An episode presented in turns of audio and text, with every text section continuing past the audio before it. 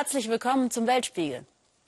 Nach dem Militärschlag von US-Präsident Donald Trump, Frankreich und Großbritannien auf ausgewählte Ziele in Syrien werden wieder einmal Forderungen nach diplomatischen Lösungen laut. Israel ist direkter Nachbar Syriens und befürchtet, in den Krieg in Syrien noch stärker verwickelt zu werden. Vor allem die Hisbollah, die an der Seite von Assads Regime und iranischen Einheiten Aufständische bekämpft, macht Jerusalem Sorgen. Susanne Glass war mit der israelischen Armee an der Grenze zum Libanon und zu Syrien. Er weiß, wie sensibel diese Grenze ist, wie trügerisch die Ruhe. Der israelische Oberstleutnant Yaniv Kariaf ist mit seinen Soldaten an der libanesischen Grenze im Einsatz. Er führt uns in die Pufferzone, von wo aus die Israelis einen weiten Blick ins Feindesland haben. Die israelische Seite gut zu erkennen, weil bepflanzt und bewirtschaftet. Im Libanon herrscht Dürre. Der letzte Krieg liegt nun zwölf Jahre zurück. Die schiitischen Hisbollah-Milizen hatten eine israelische Grenzpatrouille überfallen, acht Soldaten getötet, zwei verschleppt. Daraufhin begannen die Kämpfe zwischen Hisbollah und israelischer Armee, die mit einem Waffenstillstand am 14. August 2006 vorläufig zu Ende gingen. Wenig später wurden auch die See- und Luftblockade aufgehoben. Mehr als 1000 Tote haben beide Seiten damals insgesamt offiziell zugegeben. Und heute wissen beide Seiten, bei einem neuen Krieg wären es wohl eher Tausende. Zwischen der israelischen Flagge links, der libanesischen rechts, das blaue Fass als Grenzmarkierung der UN, die das Gebiet zwischen zwei Feindesländern überwachen. Die Hisbollah, vom schiitischen Regime des Iran unterstützt und hochgerüstet, hat sich im Libanon zu einer militärischen, politischen und sozialen Macht entwickelt. Sie hat Kampferfahrung, allerdings zu einem hohen Blutpreis, unter anderem im Syrienkrieg gewonnen. Und die Dörfer entlang der Grenze zu Israel mit Kämpfern und Waffen unterwandert. Wir wissen von unserem Aufklärungsdienst, dass in diesen libanesischen Orten an der Grenze nicht Landwirtschaft oder Tourismus betrieben werden, wie das in den Dörfern auf unserer Seite geschieht, sondern diese Orte dienen hauptsächlich militärischen Zwecken. Die Hisbollah benutzt die Häuser der Bewohner oder auch Moscheen und Schulen als Waffenlager. Die Zivilisten dienen ihr als lebende Schutzschilder. Sima Schein hat für die israelische Regierung, den Mossad und das Militär als Iran-Expertin gearbeitet. Für sie steht fest, ein neuer Krieg gegen die mittlerweile viel stärker bewaffnete und vom Iran unterstützte Hisbollah hätte für Israel eine ganz andere Dimension als 2006, als es nur gegen eine Terrormiliz ging. Und vom israelischen Standpunkt aus gesehen sind Libanon und Syrien eine gemeinsame Front. Denn der Iran hat sich bekanntlich in beiden Ländern militärisch etabliert. Das sind unsere Hauptbedenken. Der Iran kann sofort an zwei Fronten gegen Israel Krieg eröffnen. Die strategisch wichtigen Golanhöhen hat Israel im Sechstagekrieg 1967 von Syrien erobert. Auch an dieser Grenze herrscht Daueralarmbereitschaft. Israel fliegt seit einiger Zeit Einsätze gegen iranische Stellungen in Syrien sowie auf Waffenlieferungen an die Hisbollah. In den Krieg dort, in den so viele Parteien verwickelt sind, will man offiziell nicht eingreifen, aber eben auch nicht zulassen, dass der Erzfeind Iran seine militärische Präsenz weiter ausbaut. In den vergangenen Wochen drohte die Situation an der schwer befestigten Grenze zu eskalieren. Im Grenzgebiet leben etwa 20.000 Drusen, wie Chad Usawi, dessen Familie hier seit Generationen Obst anbaut. Die Religionsgemeinschaft der Drusen hat sich vor Jahrhunderten von den Schiiten abgespalten, ist in Israel anerkannt. Die Drusen stehen dem Assad-Regime nah. Sie sind froh, hier vor dem Krieg in Schutz zu sein. Vor allem bei ihnen ist die Sorge nun groß. Wir verfolgen natürlich ständig die Nachrichten im Fernsehen und die Lage verschlimmert sich. Das ist ein sehr unangenehmes Gefühl. Wir befürchten, dass der Krieg hier nur noch eine Frage von Tagen ist. Sein jüdischer Nachbar David Cohen-Kallas dagegen zeigt demonstrative Gelassenheit. Er baut sein Land an der syrischen Grenze gerade weiter aus, investiert in eine neue Bewässerungsanlage. Wir haben keine Angst. Es tut uns leid, was auf der anderen Seite passiert, was den Menschen in Syrien angetan wird. Wir hoffen sehr, dass bei denen bald Ruhe einkehrt. Und vor allem hofft man in Israel, dass der Einfluss des Iran in der Region zurückgedrängt wird. Einen direkten Konflikt mit Teheran will Jerusalem zwar auf jeden Fall vermeiden, aber man geht auch davon aus, dass die jüngsten Luftschläge gegen iranische Stellungen in Syrien und die Hisbollah nicht folgenlos bleiben, befürchtet im Gegenteil schon in den nächsten Tagen eine Vergeltungsaktion. Und mit jeder Eskalationsstufe steigt die Kriegsgefahr an den Nordgrenzen Israels. Und jetzt der Blick über die Grenze. Alexander Stenzel, unserem Korrespondenten in Kairo, ist es gelungen, tief ins Hisbollah-Land hineinzuschauen und nach Motiven der Hisbollah-Kämpfer und ihrer Familien im Libanon zu fragen. Die Familie trauert um ihren Sohn, um ihren Bruder in einem kleinen Ort eine Autostunde südlich von Beirut. Haida ist als Hisbollah-Kämpfer in den Krieg nach Syrien gegangen, um dort sunnitische Extremisten zu töten.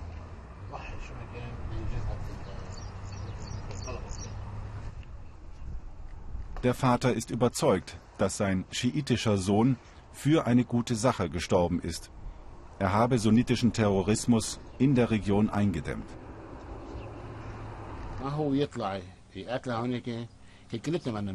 Wenn er dort nicht gekämpft hätte, dann hätten sie uns alle getötet. Alle unsere Familien und unsere Verwandten. Einfach alle wären tot. Diese Leute differenzieren nicht. Sie sind rücksichtslos. Haider ist für seine Geschwister ein Vorbild, ein Held. Sie können nicht verstehen, dass die Hisbollah im Westen als Terrororganisation eingestuft wird. Tatsächlich habe ihr Bruder nur einen Akt der Selbstverteidigung begangen. Dieser Krieg geht weit über die Landesgrenzen hinaus. In diesem Krieg geht es um unsere Kultur, um unseren Glauben und unsere Ideen.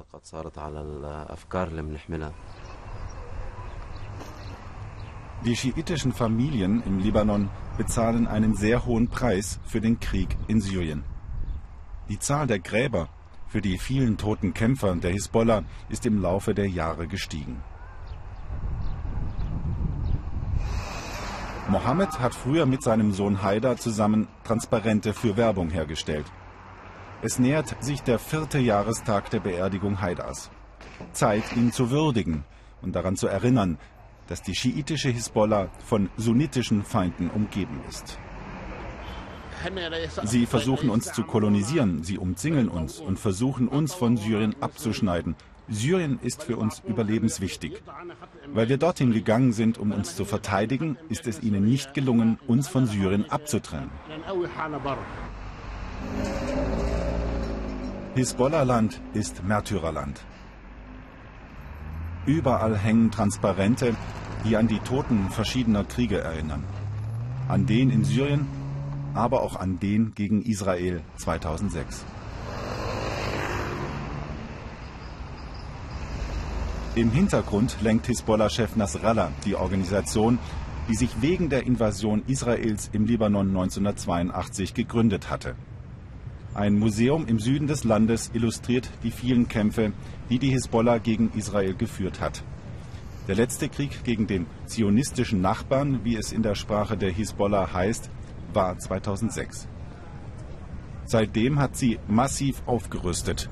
Mit geschätzt über 100.000 Raketen hat sich das Arsenal seitdem verzehnfacht. Viele Raketen haben eine größere Reichweite als bisher. Politikprofessor Sadek al-Nablosi, der Hisbollah-Chef Nasrallah persönlich kennt, sieht schon den nächsten Krieg mit Israel kommen.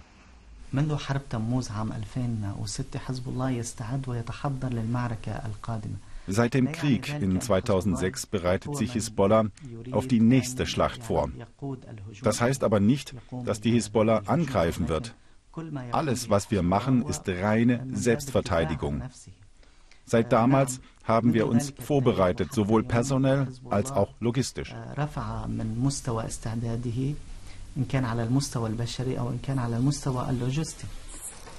Im Hisbollah-Land im Süden Libanons sehen die Menschen in Israel den ewigen Aggressor und deswegen sei der nächste Krieg wahrscheinlich. Am Jahrestag der Beerdigung Haidars bereiten die Brüder die Gedenkveranstaltung vor.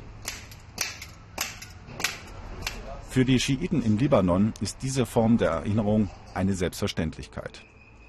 Für die Eltern Haidars ist dies ein schwerer Moment. Aufnahmen von Haidar im Krieg in Syrien.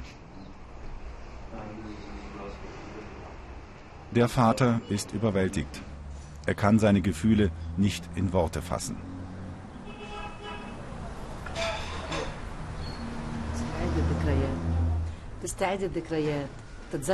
Man erinnert sich. Jeder Moment, jedes Bild hat eine eigene Erinnerung.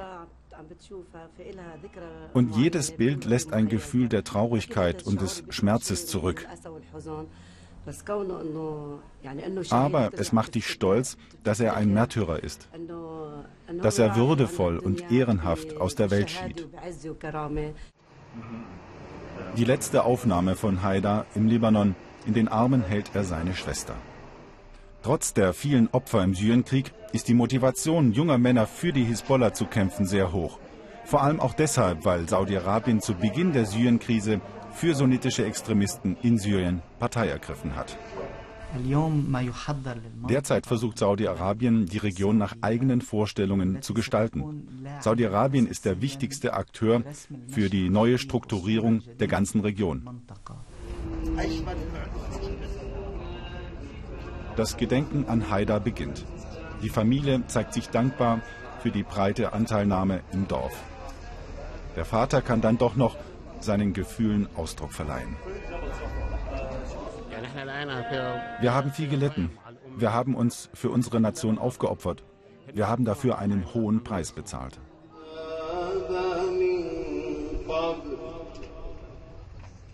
Zwiespältige Gefühle, Trauer und Stolz eines Vaters. In Syrien galten Chemiewaffen, die ja der Auslöser für den US-Militärschlag waren, bereits im August 2014 größtenteils als vernichtet.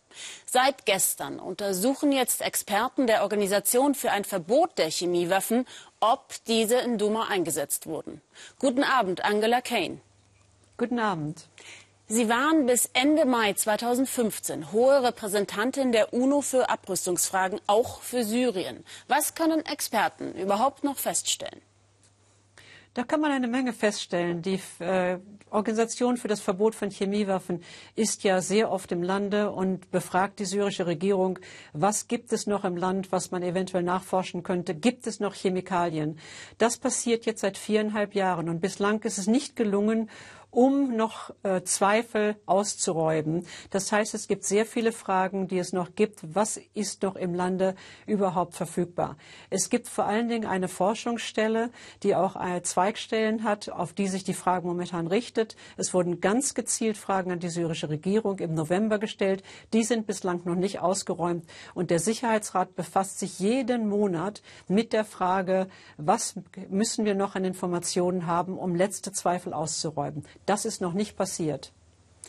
Wurden denn die richtigen Ziele in Syrien getroffen? Die Rede war ja von zwei Produktions- und Forschungseinrichtungen. Es gab 27 Produktionsstätten, davon sind 25 vernichtet. Wenn die Bomben äh, davon eine getroffen haben, ist das durchaus positiv zu sehen. Von den Forschungsstätten, davon wurde auch eine Zweigstelle getroffen, auf die sich auch einige der Fragen und Befunde äh, äh gezielt ausgerichtet hatten.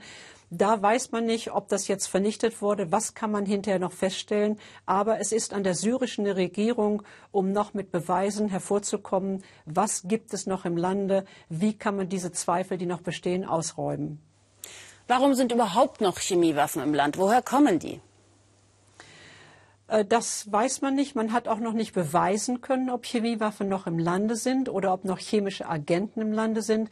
Wie Sie wissen, sind die meisten der Anschläge ja durch Chlorbomben äh, verursacht. Das heißt, das sind hohe Konzentrationen von Chlor, die abgeworfen werden in bestimmten Behältern, oft von Flugzeugen oder Hubschraubern, die aber sehr viel Leid unter der Bevölkerung erreichen. Chlor ist im Handel frei erhältlich. Es wird ja auch äh, im normalen Leben verwendet. Aber man hat auch letztes Jahr im April in Khan Shaikun äh, Sarin verwendet. Das ist nachgewiesen. Und jetzt versucht man festzustellen, ob auch in Duma bei dem Anschlag am 7. April auch nicht nur Chlor, sondern auch Sarin verwendet wurde. Das wäre wirklich ein Anlass zu großer Besorgnis. Was erwarten Sie sich vom UNO-Sicherheitsrat? Dass der Sicherheitsrat sich intensiv damit weiter beschäftigt, aber auch die Frage aufgreift. Es gibt ja Beweise, äh, wer Waffen eingesetzt hat. Auch das wurde der Syrien-Regierung angelastet. Diese Beweise wurden erbracht von einem Mechanismus. Was macht man damit? Wie kann man das weiter verfolgen? Da sollte man ansetzen. Vielen Dank, Angela Kane, für das Gespräch. Danke. Japan ist die älteste Gesellschaft der Welt. Und dann gibt es auch noch den Stadt-Land-Gegensatz, wie bei uns in Deutschland. Und damit das Städtchen Nagi im Südwesten nicht ausstirbt, hat man sich dort etwas einfallen lassen. Erklärte Kinder- und Familienförderung. Gabor Hallas. Schön ist es nicht in Nagi, der Spielplatz hat die besten Tage hinter sich. Und doch lieben Miku und ihre dreijährige Tochter Shiori diesen Ort. Es muss nicht immer hip und modern sein, wenn der Rest stimmt. Die Kinder sollen sich frei bewegen. Dafür braucht man viel Verständnis von anderen. Es hilft, wenn sie gelassen bleiben, auch wenn die Kinder laut werden. Nagi liegt im Südwesten Japans. Böse gesagt, in der Pampa. Die meisten fahren durch und bemerken nichts, außer Langeweile und Stille, unterbrochen nur wie üblich vom Glockenspiel. Doch Nagi ist besonders. 6000 Einwohner leben hier, 700 sind Kinder. Die kleine Stadt hat ihre Geburtenrate zwischenzeitlich verdoppelt. In kaum einem anderen Ort in Japan werden mehr Kinder geboren. Die Stadt ist wie eine große Familie. Und dieser schmucklose Flachbau eine Art Wohnzimmer oder Küche, wo man sich trifft. Miko und ihre Tochter kommen jeden Vormittag, alle sind herzlich willkommen, Mütter, Großeltern, Kinder.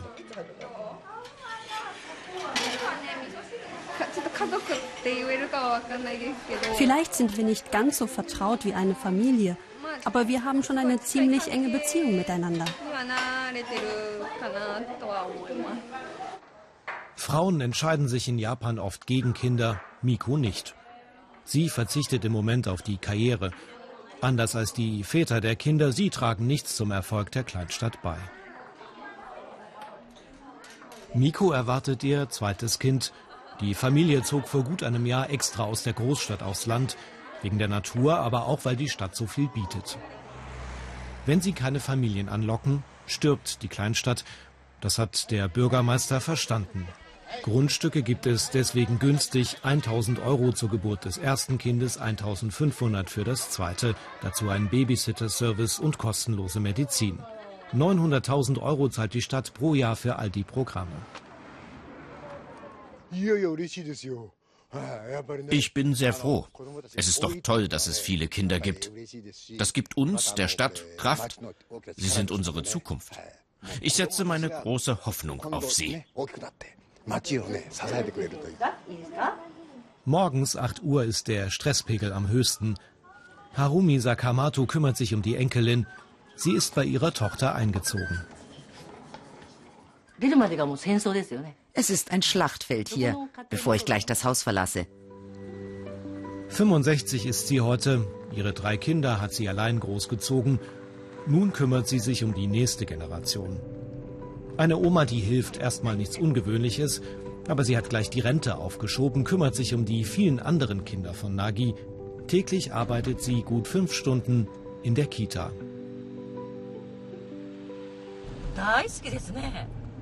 Ich liebe es. Ich habe ja schon verschiedene Jobs gemacht. Aber jetzt denke ich jeden Tag, das ist genau der richtige Beruf für mich.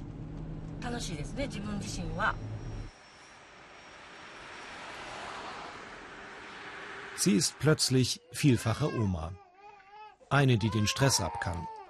Hier ist sie wieder, die Großfamilie von Nagi. Harumi verdient sich ein paar hundert Euro dazu. Ihr großes Kapital ist ihre Lebenserfahrung. Eine große Verantwortung. Ich muss echt aufpassen, damit die Kleinen heil nach Hause kommen. Manche stolpern und haben dann einen Kratzer im Gesicht, andere bekommen Fieber. An der Tankstelle in Nagi verkaufen sie kein Benzin. Hier bieten sie Jobs für ein paar Stunden. Auch so eine Idee speziell für junge Mütter, die keinen Vollzeitjob haben. Perfekt für Miku. Sie muss heute Bohnen sortieren und die Qualität prüfen verdient sich ein wenig dazu. Tochter Shiori bringt sie einfach mit. Zu Hause könnte ich auch mit meiner Tochter spielen und nebenbei arbeiten. Aber es ist für sie doch auch spaßiger, wenn sie mit anderen Kindern zusammenspielen kann, so wie jetzt gerade. Und ich selbst kann mit anderen Müttern plaudern. Harumi Sakamoto kümmert sich um die vielen geborgten Enkel. Eltern zahlen in Nagi ab dem zweiten Kind nichts für die Betreuung, bis 18 Uhr können die Kinder in der Kita bleiben.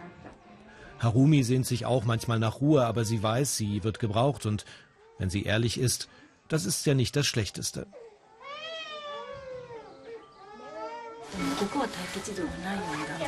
Niemand soll auf einen Kita-Platz warten müssen. Deswegen müssen wir Erwachsenen auch mithelfen. Anders kannst du eine kinderfreundliche Stadt nicht aufbauen. Wir Alten werden aktiver. Wir kitzeln unsere Emotionen. Und es ist gut, Kontakt mit den jungen Leuten zu haben. Eine Kleinstadt schwimmt gegen den Strom. Funktioniert nicht perfekt, aber geht in die richtige Richtung. Schrumpfen werden sie trotzdem, aber deutlich langsamer als der Rest Japans. Das ist schon ein Erfolg. Hirten im afrikanischen Lesotho haben es nicht besonders leicht. Oft sind die Jungen weit von ihrer Familie entfernt oder haben erst gar keine Eltern mehr. Zur Schule können sie nicht gehen. Wie sollen sie arbeiten, wenn sie nicht einmal das Vieh zählen können? Julius Majoro bringt ehrenamtlich abends Hirtenjungen zusammen und versucht sie darin zu unterrichten, was sie zumindest für ihre Arbeit und das Leben wissen müssen. Joanna Jeschke. Wenn er pfeift, dann folgt ihm die Herde. Jeden Tag ist Jeremani mit den Kühen im Hochland von Lesotho unterwegs. Kilometer weit. Auf der Suche nach Gras und Wasser für die Tiere. Bald wird er 14. Mehr als sein halbes Leben lang arbeitet er schon als Hirte. Jeden Tag bin ich hier draußen und weide die Tiere, ich muss ja sicherstellen, dass sie genug zu fressen finden.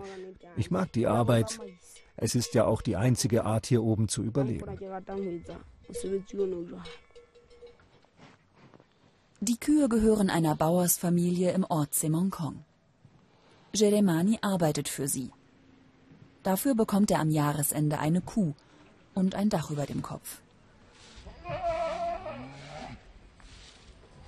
Für die Schule hat er keine Zeit. Seine Eltern leben nicht mehr. Jeremani ist auf sich selbst gestellt. Das hier ist nicht mein erster Job. Aber hier werde ich zum ersten Mal gut behandelt. Der letzte Bauer, für den ich gearbeitet habe, hat mich zum Beispiel einfach nicht bezahlt.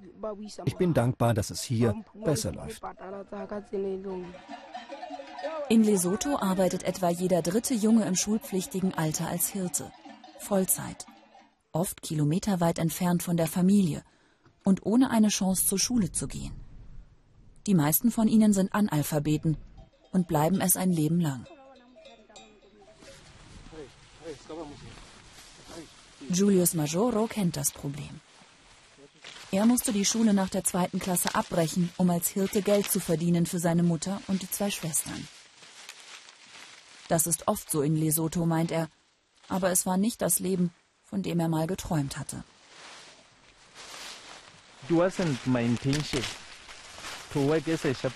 Ich hatte nie die Absicht, als Hirte zu arbeiten. Es waren die Umstände. Wir haben unterhalb der Armutsgrenze gelebt, da hatte ich keine andere Wahl. Der Bauer, für den ich gearbeitet habe, hat mich mies behandelt, wie einen Hund. Essen gab es keines. Wir waren für ihn wie Sklaven. Wenn man keine Bildung hat, merkt Julius schnell, dann ist es schwer, für seine eigenen Rechte zu kämpfen. Mit seinem Hirtenlohn sorgt er dafür, dass seine Schwestern zur Schule gehen können und auch deren Kinder. Über Jahre spart Julius kleine Teile seines Lohns, so lange, bis er schließlich selbst einen Schulabschluss machen kann. Sein Wissen teilt er jetzt, jeden Abend, mit den anderen Hirten von Semonkong. Wenn die Tiere versorgt sind, dann kommen sie zu ihm in die Hirtenschule. Jeremani ist einer von Julius Schülern. Sie lernen lesen, schreiben und rechnen. Julius unterrichtet sie ehrenamtlich, weil er daran glaubt, dass diese Grundkenntnisse das Leben der Hirten verändern können. Am Ende des Tages erzählt ihnen der Bauer sonst, du hast ja Tiere verloren, du bekommst keinen Lohn. Und die Hirten wissen noch nicht einmal, ob das stimmt oder nicht. Das versuche ich hier um jeden Preis zu ändern. Auch Gesundheitskunde steht auf dem Programm. Wie schütze ich mich vor AIDS? Eine wichtige Frage in dem Land mit der zweithöchsten HIV-Rate weltweit. Außerdem gibt es hin und wieder ein warmes Essen. Immer dann, wenn genug Spenden da sind. Für viele ist es das einzige am Tag. Im Mittelpunkt steht der soziale Gedanke. Die Arbeit als Hirte ist einsam. Du kümmerst dich um die Tiere und redest nie mit anderen Menschen. Das passiert nur hier in der Hirtenschule. Hier lernen sie mit anderen zu kommunizieren. Hier lernen sie alles. Dafür kommen sie von weit her. Jeremani läuft jeden Abend knapp zehn Kilometer, um die Schulbank zu drücken. Wenn ich gut lesen und schreiben kann, dann will ich auch unterrichten. Ich will das, was ich kann, einmal weitergeben. Doch der Weg dahin ist noch weit. Am nächsten Morgen heißt es wieder, zurück in die Einsamkeit. Für Jeremani und die vielen anderen Hirtenjungen in Lesotho. Die Stimme der Frauen endlich hörbar zu machen. Diese Idee, seit MeToo aktueller denn je, kam der anatolischen Bäuerin Ümje Kocak, als eine Theatergruppe in ihrem Dorf im Süden der Türkei Station machte. Jetzt tourt die 60-Jährige mit ihrer eigenen Frauentheatergruppe durchs ganze Land, auch ins Kurdengebiet, wo es immer wieder zu Kämpfen zwischen der verbotenen PKK und dem türkischen Militär kommt. Katharina Willinger. Ümje Kocak geht an diesem Morgen einer ihrer Lieblingsbeschäftigungen nach. Gemeinsam mit ihren Nachbarinnen hat sich die 60-Jährige zum Gözleme-Backen verabredet. Eine Spezialität der anatolischen Küche. Ich mag es einfach, Dinge selbst zu machen. Ich liebe dieses einfache Dorfleben. Wenn ich nichts anbaue, nichts ernte, dann fehlt mir etwas. In Ümirs Heimatdorf Arslanköy im Süden der Türkei ist die Rollenverteilung zwischen Mann und Frau klar vorgegeben. Der Mann als Oberhaupt und Versorger der Familie, die Frau als treuliebende Ehegattin, die die Kinder erzieht. Ümir Kocaks Leben verlief genauso, obwohl sie diese Art der Rollenverteilung schon als junges Mädchen in Frage stellte. Oft kamen Nachbarinnen zu ihr, klagten über Ehemänner, die sie schlecht behandelten oder sogar verprügelten. Von Frauenrechten hatte Ümir zwar gehört, doch sie im Dorf durchsetzen? Als eines Tages eine Theatergruppe in ihrem Dorf Station machte, kam mir ein Gedanke. Ich wusste plötzlich genau, was ich wollte, nämlich die Stimme der Frauen endlich hörbar zu machen, indem ich selbst ein Theater gründe. Ich wollte einfach aufschreiben, was den Frauen im Dorf alles passiert und daraus ein Theaterstück machen. Wenn es dann die Ehemänner, Schwiegermütter, Schwiegerväter sehen, sollen sie ihre Lehren draus ziehen. Mittlerweile treten die Frauen überall in der Türkei mit Imjes selbstgeschriebenen Stücken auf. Gerade proben sie den Text für ihr neues Stück.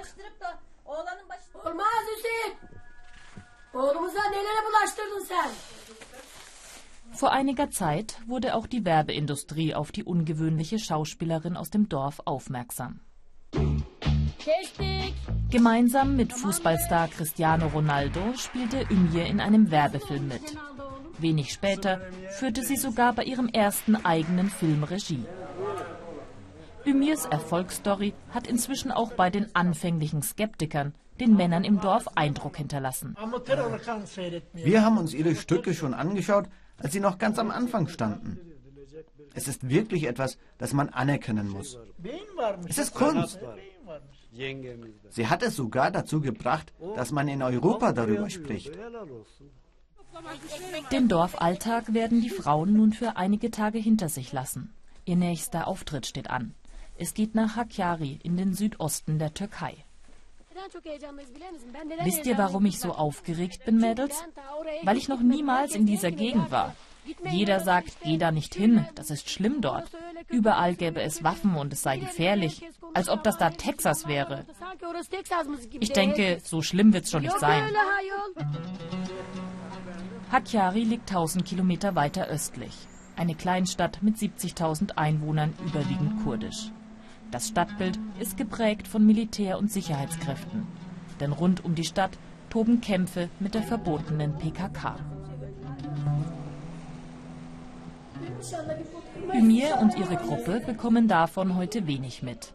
Im örtlichen Kulturverein bereiten sie sich auf den großen Auftritt vor. Auch die Männerrollen spielen sie selbst. Nach Hakkari eingeladen hat sie Ümühan Keskim vom örtlichen Frauenverein.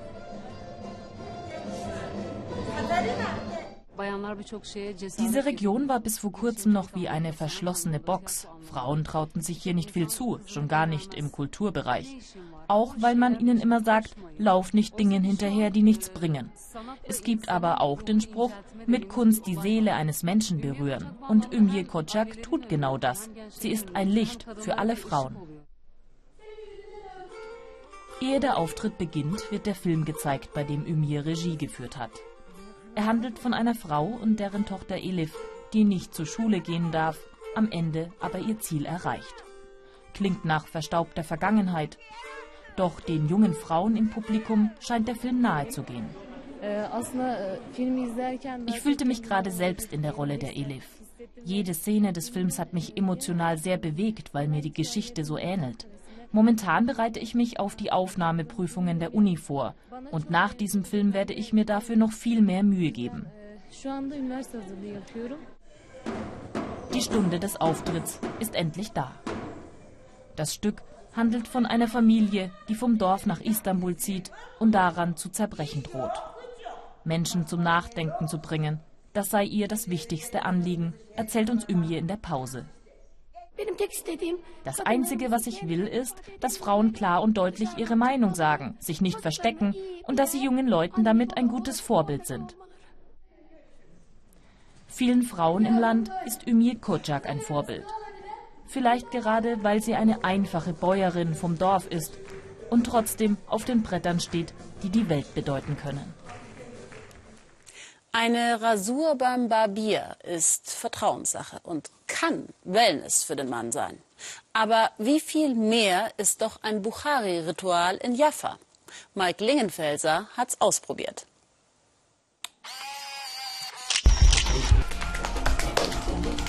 Man hat mich gewarnt. Wenn du dich hier rasieren lässt, das wirst du nie vergessen.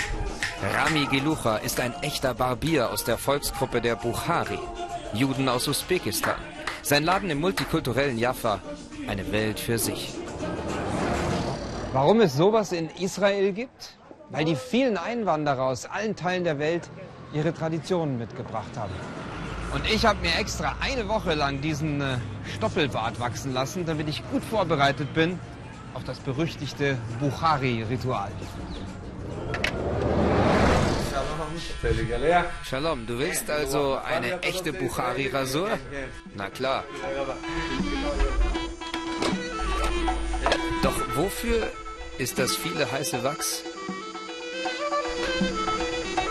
Oh. Ah. Aha, dafür.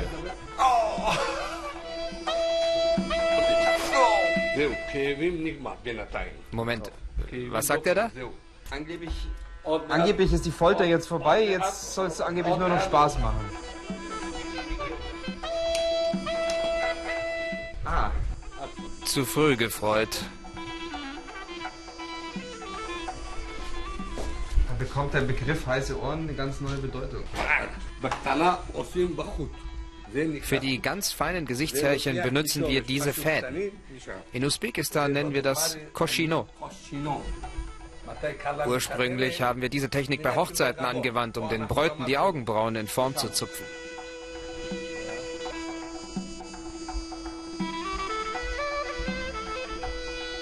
Er zupft, es zupft und zupft. So, jetzt ist deine Haut glatt wie ein Babypopo.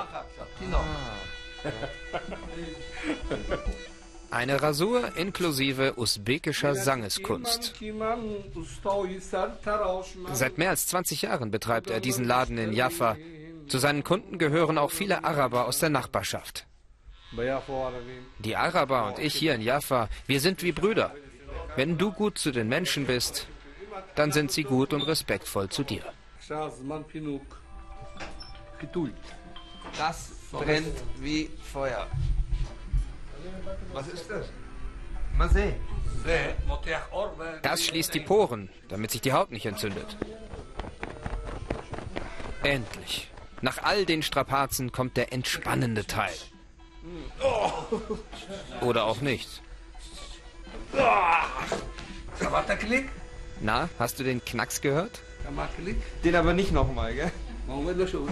Keine Angst, ich bin wie ein Doktor zu dir. Ah, okay. Puh. Geschafft. In jeder Hinsicht. Also, machen wir den Check. Man hört nichts. Nichts. Ja, laut. Und den Kopf kann ich auch wieder drehen. Als ich mich verabschiede, ruft Rami noch, komm wieder. Okay, aber erst muss ich mich ein klein wenig erholen. Falls Sie sich Sorgen machen, Mike Lingenfelser geht es gut und er würde tatsächlich auch wieder zu Rami Gilucha gehen. Das war der Weltspiegel von heute. Guten Abend.